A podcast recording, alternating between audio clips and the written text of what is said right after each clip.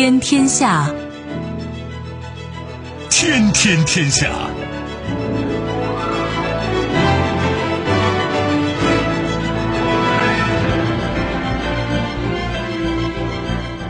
历史穿行者，新闻摆渡人，听众朋友，大家好，您正在关注收听的是《天天天下》节目，我是夏萌，和我一起陪伴各位的还有本节目评论员重阳。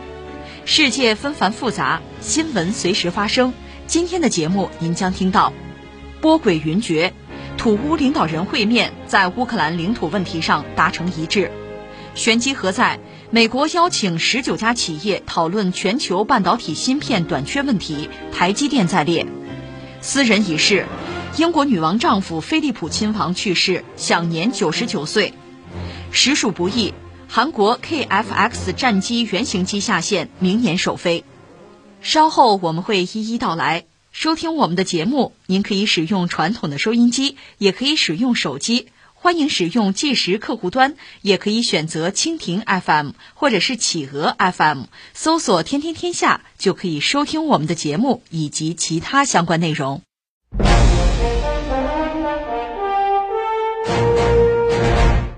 乌克兰东部局势近期骤然升温，深陷漩涡中心的乌克兰总统泽连斯基行程也相当匆忙。十号，泽连斯基率团访问土耳其，与土耳其总统埃尔多安举行会晤。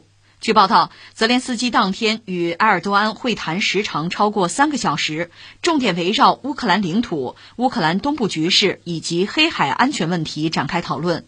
双方称将加强两国在防务领域的合作。土耳其支持乌克兰加入北约，并重申了不承认克里米亚并入俄罗斯的态度。在与泽连斯基共同举行的记者会上，埃尔多安称：“我们希望最近令人担忧的局势升级能够尽快结束，恢复停火。土方准备为此提供任何必要的支持。”称：“我们的根本目标是让黑海继续成为和平、安宁与合作的海洋。”埃尔多安呼吁以和平的方式解决乌东部地区冲突。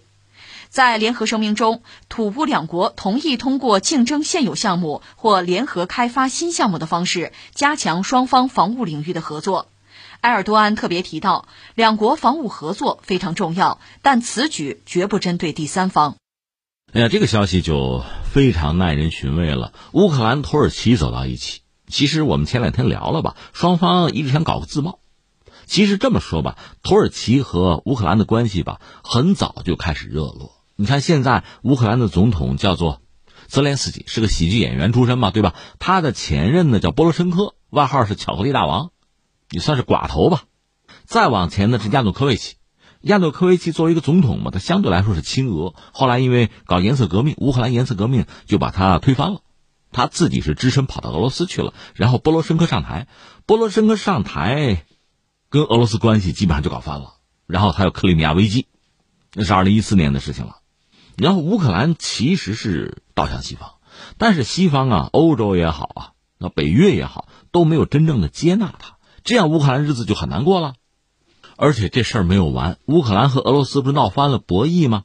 克里米亚问题这事儿还没有解决，又闹出来一个东乌克兰的事件，就东乌呢有两个州啊，卢甘斯克、顿涅茨克就独立了，是要回归俄罗斯。当然俄罗斯也没有接着，可是对乌克兰来讲，这就是分离主义啊。这就意味着内战呢，这不就闹起来了吗？这段历史我们之前节目聊过。那下面我们说一下土耳其和他关系怎么就好呢？土耳其和乌克兰的关系吧，在波罗申科时代就不错，但是这个不错我们只能加一个引号啊，因为土耳其这个国家确实很特殊。你看网上有个词形容它叫“横跳”，来回横跳，就是它的这个在国际关系啊，在大国之间啊游走，他这个立场是飘忽不定。你看，按说他是北约国家呀。他跟西方关系应该好啊，一度也曾经好过，但实话实说，苏联解体之后啊，土耳其的这个作用啊、地位啊，就变得很微妙。一方面，你看它这个地理位置，看地图，这是不大改变的吧？它这个位置特别重要，就地缘政治的价值一直都有，谁也不能轻视它。所以，不管西方也好，俄罗斯也好，还是会拉它。你总不能把它推到对方阵营里去。但另一方面呢，因为苏联解体了，用土耳其来遏制或者说是。压迫苏联的这个价值相对不像以前那么大了，那翻回来对土耳其，它等于说拥有更多的外交空间，有更多选择的余地。更可以刷存在感，实现自身价值。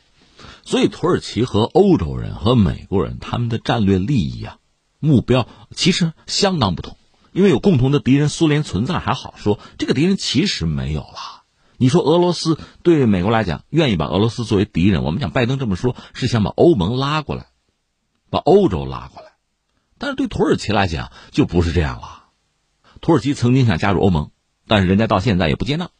就算在北约里面，他也算是个另类。你想人种，他也不是西方人，从宗教上，他和西方也不是一码事儿。所以这决定了他对于俄罗斯也好，对于美国也好，他都是一个若即若离的状态。而且呢，这可能和埃尔多安这个性格有关系。就土耳其总统啊，他做很多事情啊，他有他的风格、习惯或者叫技巧吧。你看着就就非常多变。你还记得前几年他的空军居然打下俄罗斯飞机？他可是北约国家，但是其他北约盟国也没有给他什么太多的支持，哪怕是喝彩。后来他本国又发生政变，未遂政变，倒是普京向他提供了情报，而这帮北约的盟友基本上作壁上观，而且他的政敌居伦居然还是被美国人庇护，想引渡引渡不过来，所以土耳其和西方的关系，你说能太好吗？这是一个翻回来和俄罗斯的关系，土耳其和俄罗斯，你要从历史上讲得算世仇，因为打了很多次仗嘛，而且说到这儿呢。说一个概念吧，克里米亚鞑靼人。那鞑靼人，我们历史课本你看到过这个词儿是吧？呃，应该说那算是蒙古人和突厥人的这个融合吧，混血吧。按照土耳其的理解呢，鞑靼人在克里米亚居住的时间吧，比俄罗斯要早。而且克里米亚鞑靼人后来是皈依了伊斯兰教。在奥斯曼土耳其帝国那个时代吧，克里米亚是他掌控。但是我们知道。就沙俄和奥斯曼土耳其之间进行过十来次战争呢，到第五次俄土战争的时候，克里米亚就脱离土耳其的控制。一七八三年是被沙俄吞并了。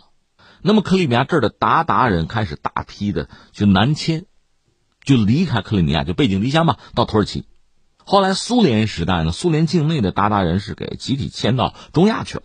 那如今在土耳其境内的得有一百万鞑靼人，你就他们的后裔了，当然就是啊。所以克里米亚。有人说是俄罗斯吞并，有人说叫回归，就不同的人持不同的立场。土耳其立场就特别微妙，很有意思。一个呢，他是不承认，是谴责俄罗斯对克里米亚的占领，你这是吞并；但另一方面呢，土耳其又没有加入西方阵营，对俄罗斯进行制裁。所以也有人说，你看土耳其啥情节啊？因为他国内不是有鞑靼人吗？按他的理解，那克里米亚应该是我的，是吧？鞑靼人的吗？还要回归克里米亚呢？他有这个心思。所以你看，在这个问题上，他和俄罗斯是对立的，那等于说就是帮乌克兰嘛，支持乌克兰啊。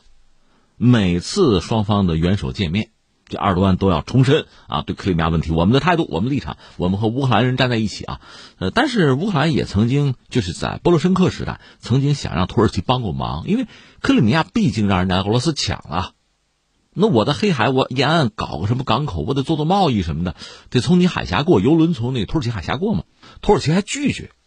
所以这有点口惠而实不至的意思。不过不管怎么说呢，双方的关系逐渐在升温。这个升温呢，美国那个方面或者俄罗斯这方面还都不看好。可是两国反正到现在吧，这个关系相对还比较接近。你看，进入二零二一年吧，最主要几个事儿，一个是自贸，自贸一直在谈，基本上谈下来了吧。当然，两国贸易额很有限，两个国家都谈不上太发达。另一方面，呢军事领域有合作。这个对乌克兰当然说非常需要，非常必要。我们之前讲北约啊、美国呀，对乌克兰这个所谓的这个支持啊、帮助啊，口惠而实不至，给那钱也很少。那你让乌克兰去挑衅俄罗斯或者牵制俄罗斯，你又不给人家钱，所以泽连斯基这个位置吧也很难做。就乌克兰总统这个位置，一个是他国内，他国内有大量的寡头，而且寡头的政治立场不一呀，有倒向美国的，有倒向俄罗斯的，你让泽连斯基怎么办？另外呢，呃，美国、北约给他很大的压力，他又不能不听，所以从泽连斯基这个角度讲，哎呀，我加入北约就好了吧？你们给我一个绝对的支持，我成了北约一员，成了盟国，出了什么事儿，俄罗斯怎么搞我的话，那我的盟友得上啊，所以他就说我要加入北约。那北约国家总的来说是支支吾吾的，是啊，都指望你火中取栗，谁也不想为你火中取栗。但土耳其说，我支持，我支持，可以啊。当然，我们知道土耳其在北约里吧，我们刚才讲它这个特殊的角色，它其实是一个另类、少数派，它代表不了北约，所以你也可以理解他这个话是个顺水人情，说说而已嘛。你都来了，我不得说两句好听的嘛。但是不起关键作用啊。那你说土耳其这口惠而实不至，这不一样吗？还不是，他和其他的就是北约国家比起来，他是有点真抓实干。他前段时间说是向乌克兰提供了军事装备，特别是那个 T B 二无人机，就是在这个阿塞拜疆和亚美尼亚打仗的时候起关键作用那个无人机。那个无人机我们聊过，你也不能说它多先进多好啊，甚至那个东西性能很有限，但是。人家毕竟是打过仗、立过功，对吧？呃，在三月份有一档子事大家都关注了，说是卡塔尔，注意特别怪啊！卡塔尔空军的五架大型运输机啊，那个 C 十七，那是美国运输机。卡塔尔空军的五架 C 十七从伊斯坦布尔装的物资、人员，然后呢运到的基辅。因为卡塔尔和土耳其关系不一般，所以卡塔尔空军帮土耳其运点人啊、运点物资运给乌克兰，好像也正常。但是运过去了，连人带东西，这可以看作是啊，土耳其对乌克兰实质性的帮助啊。但土耳其还有一个玩法是用雇佣军，就是用雇佣军帮忙。因为在阿塞拜疆和亚美尼亚打仗的时候，阿塞拜疆就得到过土耳其类似的帮助，这也是个玩法。而这个做法本身，俄罗斯肯定是不满的，他又不是不知道。那怎么表达自己的不满或者报复呢？呃，俄罗斯是这么干的，他倒没有在东乌克兰怎么样，他是在叙利亚。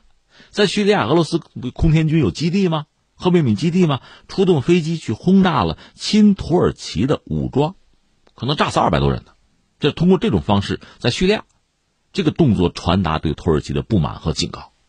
你说这都什么乱七八糟的？哎呀，这跟下围棋一样吗？打劫吗？你这儿有劫财，我那儿有劫财，打吗？就这么一个状况。呃，那最后我们再扯几句，一个一个说啊。一个说俄罗斯，我们分析过他，他其实退无可退。被美国视作一个主要的威胁，当然美国有自己战略上的用意，就是要拉欧洲人过来嘛，就要把俄罗斯塑造成一个威胁，那就在东乌这个问题上挑事儿吗？但从俄罗斯这个角度讲，也没得选呀，就在自己家门口啊。而且，如果乌克兰真的收回了东乌克兰，或者说乌克兰真的是加入到北约，这是俄罗斯真的是不能接受的，那是在战略上极大的一个损失。或者叫失败吧，所以他会想方设法避免出现这样一个被动的局面。俄罗斯高官不都把这话放出来了吗？就是说，你乌克兰小心啊，你要动手，我告诉你啊，这是你毁灭的开始。那么翻回来说，乌克兰，乌克兰在军力上没有办法和俄罗斯抗衡，除非北约帮忙，而且北约得真帮忙。所以最理想的办法呢，就一了百了、一劳永逸的办法，就是泽连斯基说的：“我加入北约不就完了吗？”但问题在于，如果就是美国和欧洲吧，就北约里面的主要国家，如果真的吸纳了乌克兰这么一个特殊的角色，那是要承担后果的。一个是俄罗斯会报复，再一个，那乌克兰的安全你就真得管了，那就直接和俄罗斯去对峙，甚至是冲突啊！你得做这个思想准备，你豁得出去吗？美国倒无所谓，他离得远，欧洲人受不了啊！所以在乌克兰加入北约这个问题上，恐怕不那么容易达到。也只能是说说而已，你交申请书那边不会批，而像土耳其这样的国家，它其实，在乱局之中，才有可能收获最大的利益。我们讲的不是横跳吗？在各大国之间游走啊，他的态度是飘忽不定。我们不是讲过吗？他曾经把俄罗斯飞机打下来过，但是转而又和俄罗斯关系搞得很好，和西方对骂。本来和美国合作 F 三五战斗机，翻回来买俄罗斯的 S 四百防空导弹，以至于美国那飞机也不卖了。但是在这克里米亚问题上，他肯定是站在乌克兰这一边，因为国内上百万鞑靼人那是选票啊，那是政治力量啊，是埃尔多安的死忠粉啊，所以这个立场又不能改变。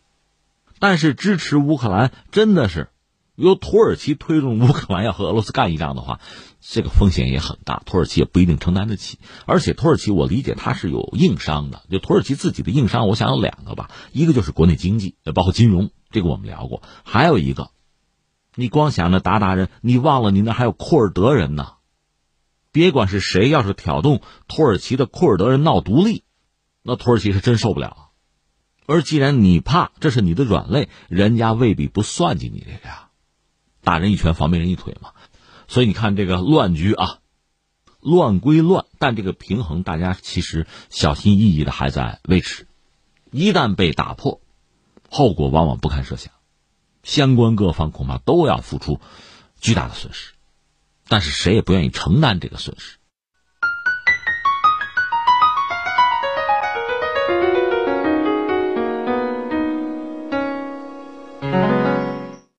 就在全球芯片短缺之际，美国白宫方面透露，美国领导人与国家安全和经济领域的两名高级顾问于当地时间四月十二日主持一场线上峰会，与近二十家企业的 CEO 一同探讨全球半导体短缺问题以及政府的两万亿基建和税收计划。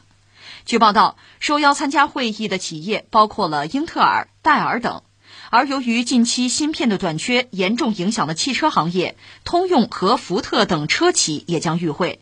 此外，来自亚洲的台积电和三星电子同样会出现在这场会议当中。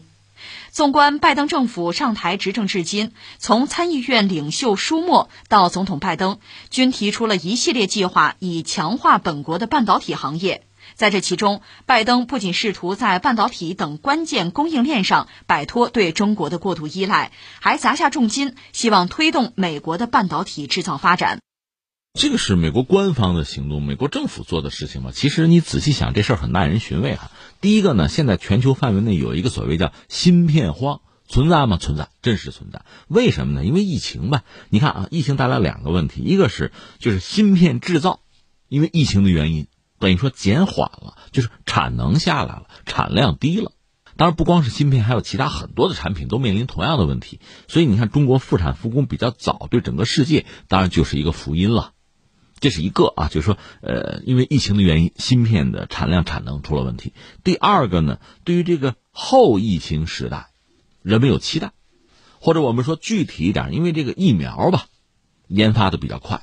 比较顺利吧，而且现在这个接种疫苗在全球范围内，你看，呃，当然说冷热不均，但总的来说，因为有了疫苗，疫苗接种在某些国家效率还比较高吧。那么市场恢复、生产恢复，似乎在二零二一年是一件可期的事情，就值得期待吗？这样呢，大家对于芯片的需求就开始增长，那边产能不够降下来，这边需求增加，这一加一减，你看这就不够了。芯片就短缺嘛，出现芯片荒，这个就很正常，或者说意料之中。那你说有没有办法解决？应该说能解决，因为以前产能是什么样的，现在恢复不是很困难，就是作为企业调整自己的生产线呗。另外，因为疫苗已经有了嘛，作为劳动者，就生产方，应该说能够更加方便的啊，更加高效率的投入生产之中。所以，相信芯片荒这个问题解决起来并不难。只是需要一点时间而已，明说了吧，犯不上美国政府拉着这十几二十家企业在一块谈，这个事情不难做到。那你说那开这会谈什么呀？那只能说另有所图了呗。我们只能这么理解这个事情啊。那你说美国人图什么呢？简而言之就是一句话嘛：芯片这个问题，他感受到了危机，他觉得不安全。你说，咦，这就怪了，不是中国现在有问题，觉得不安全才对吗？对啊，这两年我们感受到在半导体芯片这个领域，我们的短板，我们容易被卡脖子吗？我们要花大力气做这个事情，而且这也算特朗普给大家上了一课，就别犹豫了。以前还有争论，现在不用了，我们就旗帜鲜明，态度明确，就做吧。但是做是一个过程，不是一蹴而就。我就是现在有钱大把的砸钱，到我们拿出像样的产品，而且顶尖的产品，那是有一个过程，有一个周期，甚至要吃苦。那么美国呢？美国其实它和中国当然处境不一样，但是有类似的问题，就是它本身在这个半导体研发、就设计在这个领域，人家是走在前面的。但是呢，你说就是做做芯片加工、生产，它这个能力也很有限。一个是产能有限，再就是最顶级的。他并不掌握。你比如英特尔，英特尔现在在美国算做的最好吧，十纳米这个制程是能达到比较稳定了。但是你知道台积电都什么三纳米去了，所以在全球范围内做，我们就说做芯片制造啊，又有产能做的比较好的，可能还真的是像台积电和三星，美国的企业也做不到，所以他会感到焦虑啊。一个是中美的博弈，再就是这次疫情确实也给很多国家提了个醒，就你的制造业哈，呃，很多命脉的东西还是得掌握在自己手里，否则到了关键的时刻，拿着钱是买不到东西的。所以美国是不是在这方面也在考虑，就是要提升自己国内就半导体这个产业，特别是像芯片吧，提升产能，提升质量，要去拔这个尖儿，或者我们讲这是不是他召开这个会的一个主要的目的？呃，他们也把这作为一个安全问题来解决啊。当然，如果再有一个目的，我们推测的话，因为呃，这十九家企业本身呢，在全球的半导体这个领域里边，那都是直定稳啊，都是有巨大影响力的企业呀。如果美国和他们达成合作，或者形成一个什么对话协调机制的话，不排除那是针对中国，因为这方面我们也是短板，我们也有巨大的需求啊。如果美国和他们达成某种一致，形成一个什么协调机制吧，那对我们可能会有这样那样的影响，或者就是制约，就是卡脖子，这种可能性不能排除。当然，这里边就十九家企业里面大多是美国企业了，呃，三星还有台积电，这个确实是比较独特的角色。一是他们做的最好，因为做的最好又不是美国的企业，所以美国人对他们恐怕也不放心。所以说到这儿。我觉得有几件事可说。一个事儿是什么呢？最近这两天，美国有本著名的那个《连线》杂志，就是涉及到互联网那个《连线》杂志，它有一个记者吧，叫威尔奈特，写了一篇文章，说，随着中国的崛起，华盛顿就美国吧，正逐渐向类似中央计划的模式转型。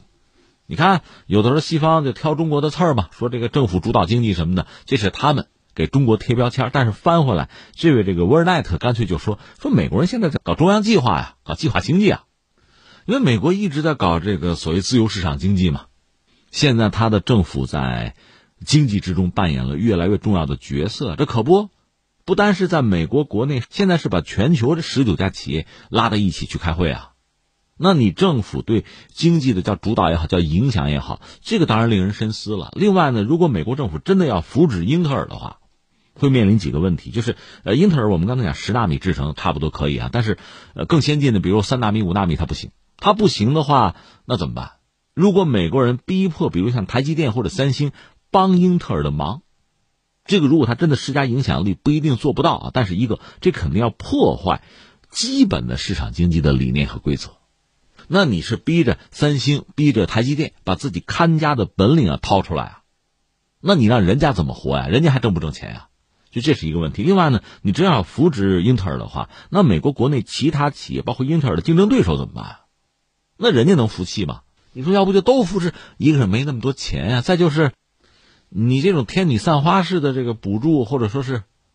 投资的方式那也不会有什么效果呀，这是美国政府可能面临的一个局面。另外，顺便说一句，这两天，呃，中国方面还是阻止了美国半导体巨头的一个收购案，就是美国半导体设备厂商叫应用材料，他刚刚宣布说，因为没有获得中国的监管机构的批准，就是终止收购原日立集团旗下的企业国际电器公司，这个收购案等于被中国给搅和了，我们不同意。这个也没什么意外的，中国的企业海外并购，就特别是并购半导体公司的时候，老被别人搅和，屡屡受挫呀，老被人家叫停啊。那现在翻回来，我们用同样的方法做同样的事情，有何不可？所以也有人说，你看中美的这个科技竞争哈，呃，随着这个，就中国人以其人之道还治其人之身吧，用美国的方式阻止美国半导体企业的收购，这是不是双方的博弈进入下半场？所谓啊。所以你看，在这个大背景之下，美国现在召集这个十九家就全球最重要的半导体企业啊，共商大计。表面上说的是解决呃短芯的问题、缺芯的问题、芯片荒的问题，实际上不排除他要搞一个所谓的联合战线。而在这个战线里边呢，说到底是要美国的企业能够具备最好的半导体，就是说芯片的这个制造能力。这可能是上上策，当然很难做到。刚才我们分析了，其次就是至少大家达成一致，就是跟美国在半导体领域吧，这个安全加上保险。当然我们知道台积电说好在美国要设厂了，即使这样，美国也不放心。那我们就说，在全球范围内围绕的这个半导体的这个全球分工啊、产业链、供应链啊，可能在发生一系列新的变化。这个变化，美国在极力的在推动，他希望这个变化、这个新格局是更有利于自己。这就像前两天我们聊石油一样，就是一个是美国人他自己需要用油，另外呢，全世界都需要用油。而美国人如果比如利用石油美元也好啊，利用抢占一些战略节点，或者干脆实施军事占领也好啊，通过这种方式就把别人的油路抓在自己手里，他才能获得他以为的战略优势。昨天是石油，今天是芯片。就是说，他一方面要具备相应的就最好的芯片的生产能力，有足够的产能；另一方面呢，他还要能够拿住别人，包括中国，因为大家都需要芯片嘛。所以显然，他是希望在这个领域获得类似之前的石油那个领域的优势地位。我想，这个是不是他开这个会呃核心的诉求吧？那你说，对中国来讲，这岂不也是一个问题吗？我理解，从我们这个角度讲，肯定是两条腿走路。一条腿呢，最可靠的，那就是自己搞，搞出来，或者在相当程度上搞出来。我们以前也分析过，芯片嘛，它这个庞大的家族哈，最顶级的那些东西，当然很好很重要啊。但是，这个世界并不是只需要最顶级的那些东西，而我们能够生产的，哪怕比如二十八纳米什么嘛，就能够满足大部分需求。这很重要，我们不是完全的无能为力，完全束手无策。我们能做相当一部分，当然我们不能满足于此，我们必须做到最先进才好。所以最终要自己做，这是一个。再有一个呢，确实我们作为一个呃芯片吧，全球等于说是最大的一个市场，市场本身呢也有它的力量，因为对很多相应的这个半导体公司来说吧，它得巨额投入，不管是从设计那个角度，还是在这个制备这个角度，都需要巨额的投入。需要研发，需要持续的来盈利，它才可能有投入，才可能有创新、有进步。那就需要有一个稳定的大的市场。如果没有这个大的市场，没有相应的收益，它的生存发展就难以为继。这确实是一个问题。这么说，当中国这个市场真的不存在了、不需求了，那么全球范围内非常多的半导体企业，包括美国的企业，恐怕也活不下去。所以，美国人的策略肯定是什么呢？就是这个中国能生产。他就不会掐你脖子了，他就会卖吗？甚至不是那个最核心、最关键的东西，他也可以和中国人做生意，挣中国人的钱。当然，最关键、最核心的东西，他是肯定要把在自己手里，他不允许别人得到。不管是从设计这个层面，还是从生产这个层面，恐怕他都是这么想的。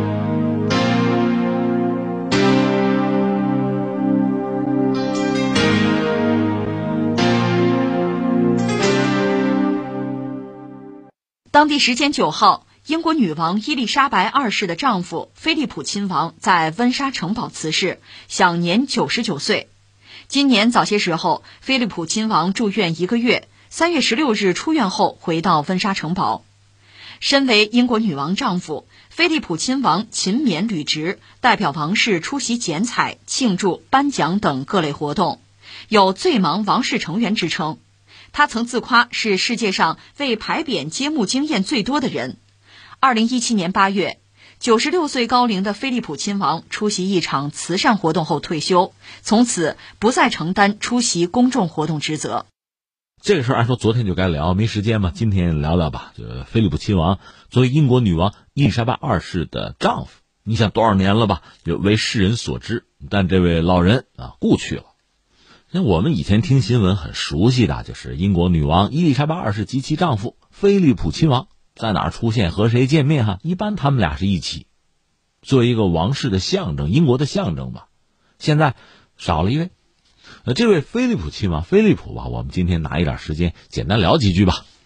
菲利普他是一九二一年生人嘛，所以说今年去世说九十九岁嘛。他是一九二一年生人，生日是六月十号，他生在希腊。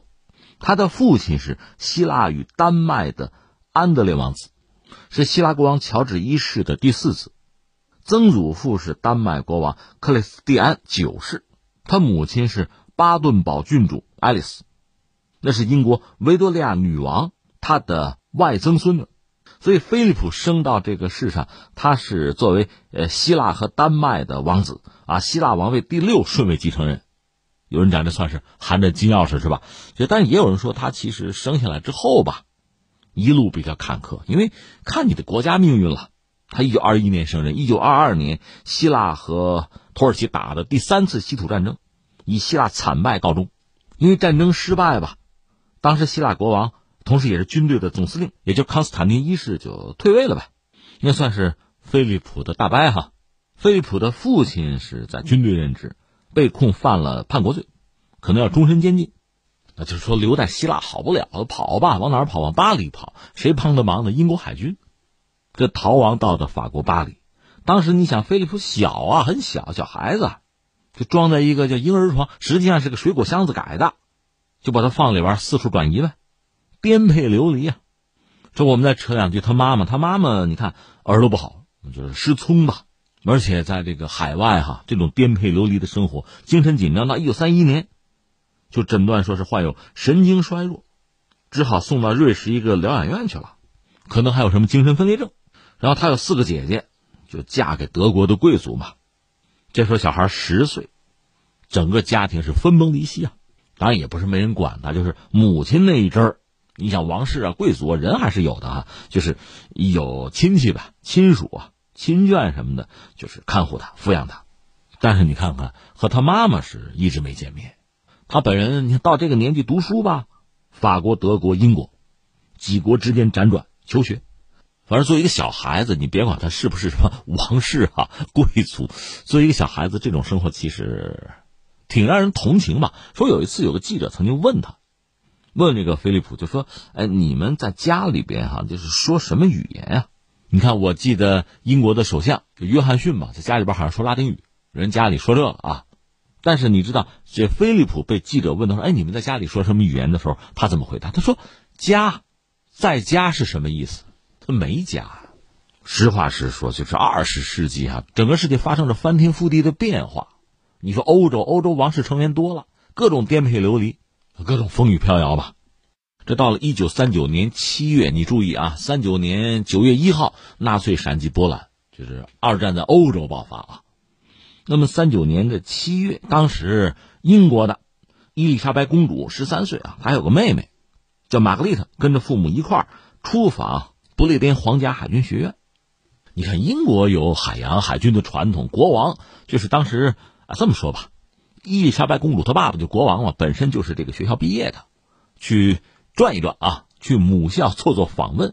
当时也倒霉，这个学校正在闹流行病，就是那个腮腺炎，俗称炸伞，闹这个。当然不是都闹，有没闹病的。我们说这个菲利普啊，就在这个学校就读，而且他没闹，算是健康的吧。海军学院啊，当时十八岁，是被学校选中陪着俩公主。那你想，这不是俊男靓女吗？正好这菲利普长得很帅的，你看年轻时候照片，英俊潇洒。一说那身世，毕竟人家也是王子啊，金发碧眼，确实很帅。然后就陪着这个公主啊，展示自己。你看，在学校的学生，海军军校，体魄是没有问题的，轻松跳过网球网，就给这位公主留下深刻印象。第二天呢，是受邀和王室成员在这个游艇上共进午餐，能吃。据这个史书记载，哈，年轻的。伊丽莎白公主就看到这个菲利普吃了大量的虾之后，还继续吃了一份香蕉船啊，对他非常钦佩。你十三岁小女孩，呃，对这个吃的多的这位表示钦佩，而且可能就就看上了啊，这眼就挪不开，甚至脸都红了。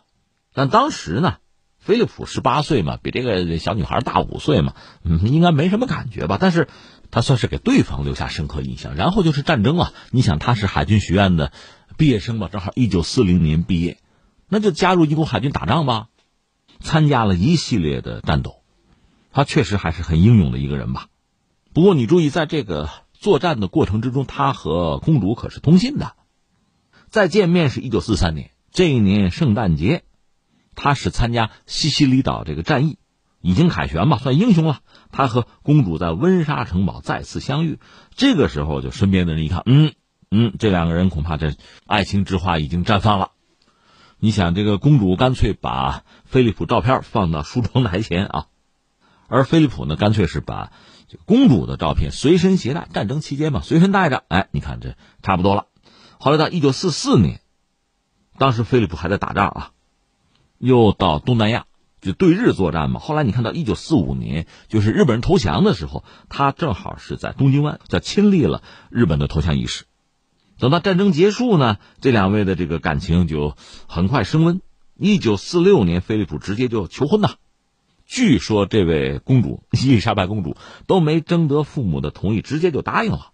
当然，老爹还算是一个很开明、很通情达理的人啊，就是国王啊，老国王是能够理解女儿坠入爱河的这个心情，所以也不反对，不反对。但是说什么呢？说你还是太年轻，要不你们再等一年，等一年再公布。订婚的消息，就是等到公主二十一岁的时候再公开这个消息，那就等嘛。到一九四七年七月九号，两个人是公开宣布订婚，还挺着急。然后呢，十一月二十号就结婚了，在威斯敏斯特大教堂结婚。然后乔治六世是国王啊，封啊封了他一系列的这个爵位。两个人，你看，一九四七年结婚到现在，七十四年，七十四年间，他俩是生了四个孩子，然后呢，孩子们接着生啊，他有九个孙子，还有八个曾孙。这英国王室总的来说人丁还算兴旺啊。当时呢，菲利普琢磨着，就是因为很年轻嘛，国王当时也年轻啊，就是岳父也年轻啊，就琢磨着海军接着干，呃，自己的事业在海军啊。但有一点很重要，就是说他的童年很不幸。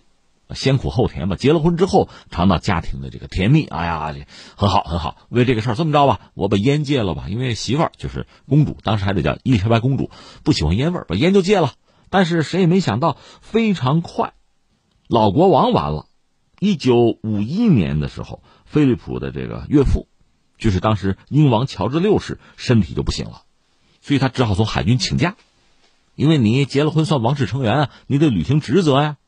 就不在海军干了，当时也没琢磨怎么着，没想到一九五二年，老国王去世，年仅五十六岁，乔治六世死了，那意味着什么呢？那那女儿马上顶上来吧，那么伊丽莎白公主就成了女王伊丽莎白二世，这个变化非常快，完全和菲利普想的不一样，所以那海军也别干了，从海军退役吧，这就真的就成为女王身后的一个男人。所以老公吧，就是女王有外事活动啊、社交活动、公开场合出访，他得陪着。当然，他和女王还不能并肩走，在身后几步远。呃，但你必须得猜，是这么个角色。所以你这个完全出乎意料，也算是他一大遗憾吧。就是海军就不能干了，完全从事另一种工作。他那个孙子就是威廉王子，曾经评论，就是菲利普这个人哈，说你看也不出风头，也不越界。完全把个人事业放在一边儿就是支持女王嘛。女王身后的男人呢，那主要是陪着各种出访吧。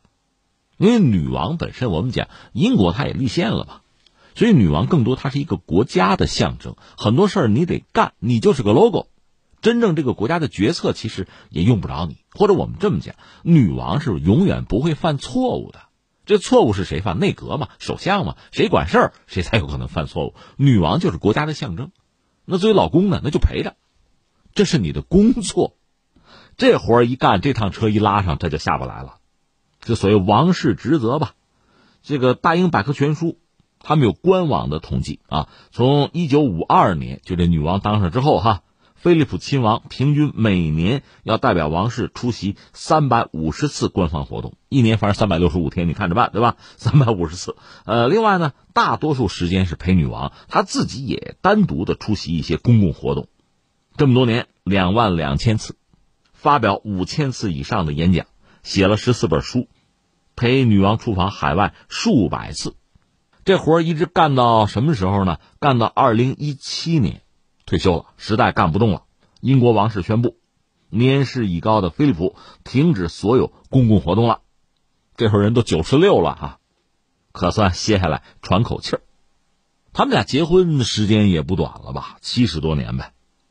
一九九七年的时候，他们是五十年金婚。当时女王就，呃，说了一句：“老公吧，说什么呢？说这个，呃，他就菲利普一直是我的力量。”哎，顺便说一句，菲利普亲王这个亲王是媳妇儿给封的，哈，是这个女王封的。当然很遗憾，呃，女王的这个一直是我的力量，这个力量如今可是不在了。没有了，消失了。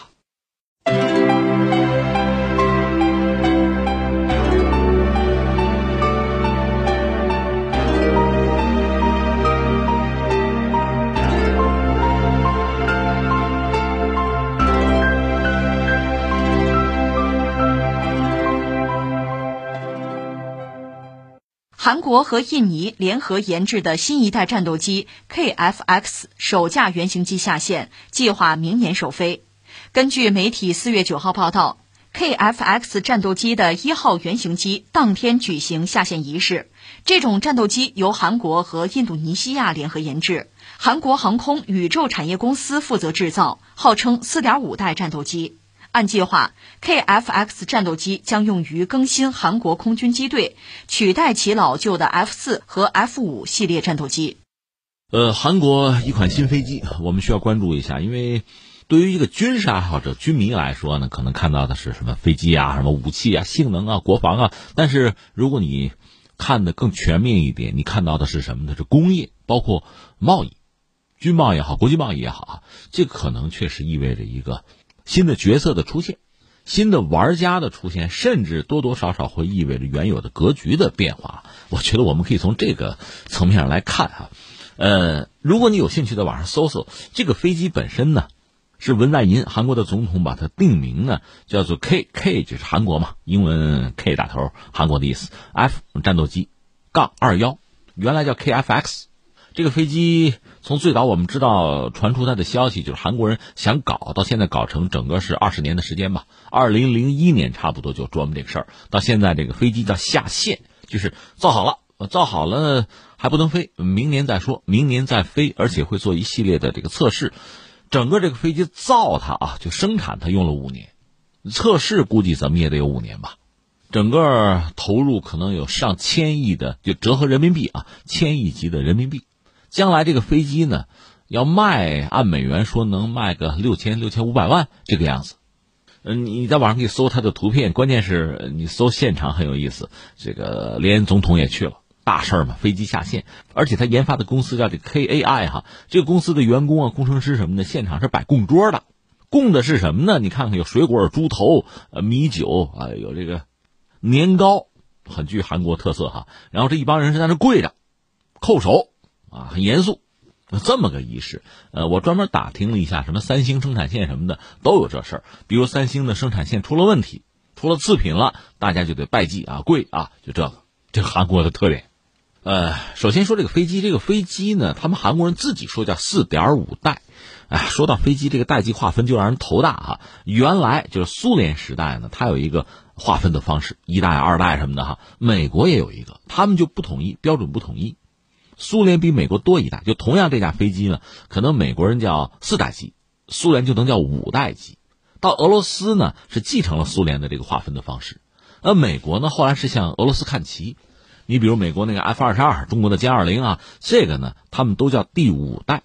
这中国这儿呢有点乱，一个是我注意到，就是官方吧，一般我们管它叫第四代，就是和美俄都不一样。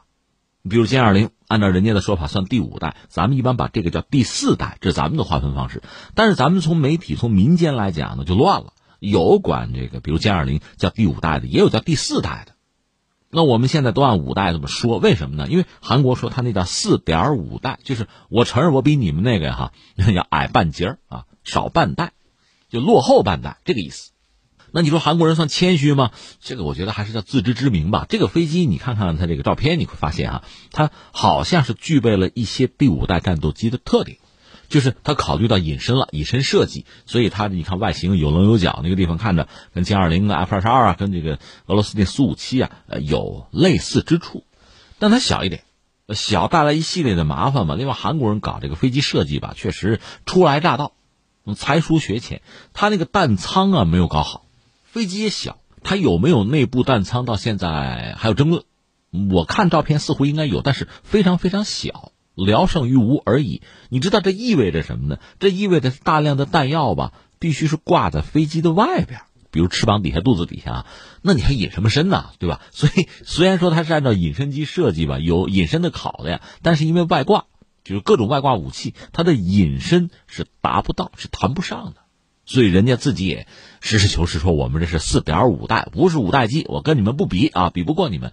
表达这么一个态度，其实我觉得还算是实事求是。但即使如此，我们要说，你看，在中美俄搞出真正的五代机，就是隐身机啊，之后，全球范围内想搞五代机的不在少数。但真正能做出来的，哪怕四点五啊，你看人家韩国人做出来了，这我觉得就不易。因为在这个世界上，你看啊，中美俄能做的事情，很多人做不了。你比如欧洲，法国呀、英国呀、德国呀，你要愿意说，甚至意大利、西班牙，这都得算是航空强国。但实际上，五代机他们都是空缺的，没有搞出来。当然，原因可能很多。你说人家有技术，有技术没钱也不行啊，对吧？有技术有钱，决策如果出了问题，放弃了，那也是没搞出来啊。所以没想到让韩国人搞出一款四点五来，这个也证明韩国人确实有一定的啊航空工业的实力，这个我们要看到。那我们一样一样说哈，刚才我们讲它这个飞机本身呢，也就那样。你说性能多强？现在我们评论为时尚早，它还没有飞嘛。明年能不能飞？能不能飞起来？飞得好，然后还要做一系列测试，得有几年的时间，到时候再说。但是毕竟是搞出来了。当然，据我们了解呢，这个飞机一个是美国给了一些帮助，这个帮助不光是设计上，包括发动机。另外呢，这个飞机生产的工艺上，美国人也提供了相当的帮助。那你说美国人很大方吗？那恰恰相反，美国人是非常。谨慎的，他给你什么东西，不给你什么东西，他是有讲究的。待会儿再解释啊。我们还接着先说他们这个飞机哈，一个是就虽然有隐身设计，但是因为要外挂武器嘛，所以隐身设计的意义等于不大了。这真是一个矛盾哈。另外，这个飞机要官方的说法呢是韩国和印尼联合研制的，那印尼主要是投点钱嘛，给研制经费嘛，这事儿是韩国人来干。而且这次他们这个下线仪式，不是韩国的总统也去了吗？印尼的防长也去了，但是这位印尼的防长呢，就不看好这个项目，他就不支持，甚至印尼你不是说投点钱吗？钱都推迟，都拖延，就没给，至少没全给，是这个样子。但是人家韩国人搞出来，而且在你防长来访的时候，我让你看一看，对吧？在你面前我好好露个脸，哎，这是韩国目前这个状况。呃，说清楚这飞机了，然后我们就感慨点什么呢？就韩国人不容易，为什么不容易？你看，比如说中国。我们搞我们的飞机，我们明明也知道别人帮不了我们，好东西人家不可能卖给我们的，就是自己自力更生就干了。所以我们这航空工业几十年，现在把歼二零做出来，你看这个前不久就清明的时候，很多人去这个祭奠王伟，海空烈士王伟，往他的这个墓前放那个歼二零的战斗机，那是全球最先进的战斗机之一了，对吧？我们现在有这个底气说这个话，有这个梦想的人不少啊，真正能实现这个梦想的是非常少的。所以你看，全世界范围内啊，能够自主研发飞机的国家就不多。要说什么飞机都算哈，大概能凑那么十几个国家。如果说像这个五代机能够研发的，现在真做出来的就是中美俄，而且俄罗斯那个苏五七吧，很多人对它也有质疑，就是它隐身性能可能有问题，你不像中国的这个歼二零和美国的那个呃 F 二 F 三五好，而 F 三五现在很多人也在质疑它，就有这样那样的缺陷是吧？总之，能做出来的就这三家，别人还做不出来。甚至有的国家就是悲惨到什么程度？你比如阿根廷，呃，这两年刚刚好一点，他们买了一点二手飞机啊。前段时间，这个国家的空军就没有用喷气式飞机保卫国家领空的能力了，所有的喷气机都老旧，都淘汰了，只有螺旋桨飞机了，就惨到这个地步。你更不要说研发了，装备都没有啊。大多数国家没有研发能力，只能是去买。但是你买别人的飞机呢，往往容易被卡脖子，这个我们都知道。那我们说韩国不容易啊，一个是确实他这方面就搞航空工业呀，他没有太多的经验，没有什么技术和积累吧。你比如在这次之前，他们搞过一个教练机，然后在教练机基础之上呢，发展出一种所谓的就是能作战吧啊，就这么一款飞机卖给菲律宾几架，就这个。所以这次这个你得说它跨度还不小，而且像韩国这样的国家搞这个啊。它真正的难度，除了刚才我们说技术啊、经验方面啊，还有什么呀？还有和美国的关系。这我们就扯到美国。美国在就是航空业界吧，他这个角色、这个做派，您现在对他看的应该很清楚了，对吧？一个是他要保持自己领先的地位，因为我领先，我就能卖飞机，能赚钱。为了保证我领先，我就不能让别人超越我。你理解这个意思吧？你比如说在航天，他干脆就不让中国阻止中国进入国际航天市场。因为绝大多数国家搞卫星用到美国的元器件什么的，这美国就能管到，就不让中国的火箭来发射我美国的卫星或者带有美国的零部件的产品，就把你排除在国际航天市场之外。一个呢，让你拿不到最好的技术，接触不了；另外呢，就是不让你挣这个钱，谁挣我挣可以，这是美国的玩法。所以你看，呃，哪怕他几个很好的盟友，比如以色列。当年以色列一直在用美国飞机，说我们自己搞一个行不行啊？美国捏着鼻子说你搞吧，你搞吧啊！结果以色列人聪明啊，真搞出了一款不错的飞机，就设计了一款叫狮狮子啊。这个飞机的性能呢，比原来预计的要好，甚至要超过美国那 F 十六。美国就不干了，说那不行，你不能生产这个东西，掐死在摇篮里，因为一旦搞出来之后，会影响美国飞机的销售。况且以色列本身就是美国的。飞机的一个重要客户，那你搞出来之后，我飞机卖给谁去？我怎么挣钱啊？所以就把以色列这个计划给掐死了。另外，日本当年搞 F 二战斗机的时候，也是雄心勃勃，搞各种方案、各种计划，和美国人呢还在那炫哈。结果美国人说：“这么着吧，我给你个 F 十六，你可以抄它，在它基础上你克隆，你参考，这可以，别的不许搞。”就这么个状况。所以你像韩国这样的国家吧，它和美国也算是盟国盟友的关系，你搞一款飞机。不能影响到你购买美国的飞机，就这 F 三五，你照买还得买啊，什么 F 十五什么照买啊，然后这个我才允许你搞。而且呢，你在某些领域你是不能突破的，我不允许你突破，因为一旦突破之后，就会影响美国飞机的销售，影响美国人挣银子，这不行。所以做美国的盟友啊，难受的很。所以我说韩国不容易，就是在这么一个苛刻的条件和环境下，把这飞机鼓捣出来了，不容易。但是也正因为刚才我们说的这一系列原因，这个飞机性能它不可能好，啊，就这么回事儿。但是韩国人毕竟是把飞机做出来了，他做到了日本人没做到的事情，这就很不容易吧。韩国呢确实很有意思，因为我们讲他在二战结束以后，就南北朝鲜嘛，又打了一仗朝鲜战争，再之后呢就是这个经济腾飞，伴随着经济腾飞，韩国人确实在考虑他是要搞重工业的，重化工啊，造船都搞了。他搞的几大支柱六样吧，总的来说基本上搞成了。一个国家从一个落后的这个农业国能够进化成工业国，全世界范围内做成这个事儿的很少。啊，苏联可以算一个，就斯大林时候搞这个工业化；韩国可以算一个，中国可以算一个，好像没有太多的国家做到这一点。所以韩国这点还是让人钦佩的。那说到底就是这几代人啊，勒紧裤腰带，才能呃做成工业化。当然，韩国国家小，你也不能指望它有很全面的工业门类。中国是做到了，这点苏联也没能做到。那韩国在这个军火工业上，他是想挣钱的，所以他搞的那个像 K 一、K 二，坦克呀、自行火炮啊这些东西，他其实是八国联军，火炮啊、发动机这些东西都不是他自己的，引进吗？然后我攒在一起嘛。潜艇呢，基本上引进的是德国的，然后他也把它国产化，然后还卖。现在在飞机上也算是有一个突破。发动机当然是美国的了，它这里边的这个有源相控阵雷达什么的吧，航电这基本上它韩国是国产化了，能做到这一点已经很不错，全球能做到这点的国家已经不多了啊，所以对韩国的这个成就吧，我就觉得还是值得点个赞，因为这个事儿像欧洲国家基本上都没能做到，现在全球的格局你看啊，欧洲因为英国已经脱欧了。那么，英国未来的航空工业恐怕也得指望美国，他自己是搞不成了，除非和其他国家合作。欧洲倒是有一定的合作的传统，你比如空客吧，呃，像德国呀、意大利呀、西班牙呀，凑在一起搞一个东西出来是可能的。法国呢，经常是参与参与，然后就自己单干了。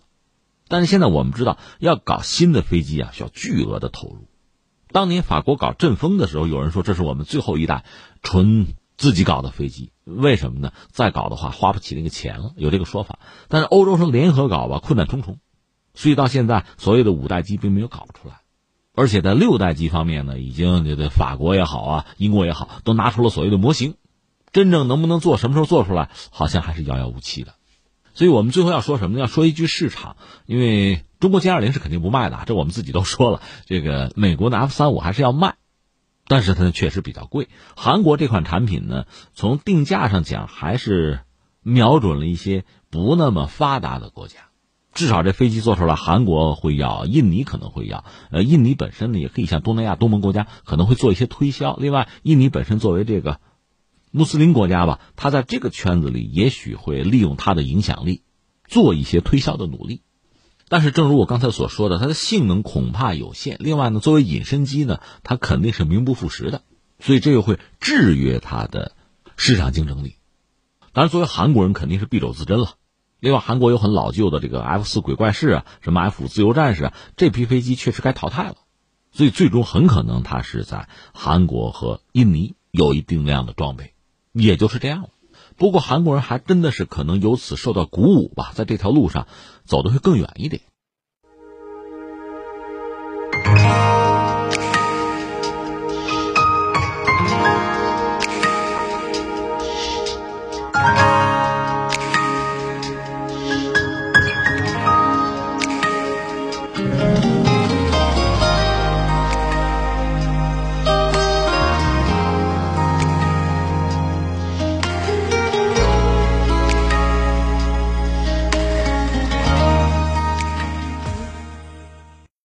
好，听众朋友，以上是今天节目的全部内容。最后还是要提醒您，收听我们的节目，您可以使用传统的收音机或者是手机，通过计时客户端蜻蜓 FM、今日头条或者是企鹅 FM 搜索“天天天下”，就可以找到我们的节目。我们明天再会。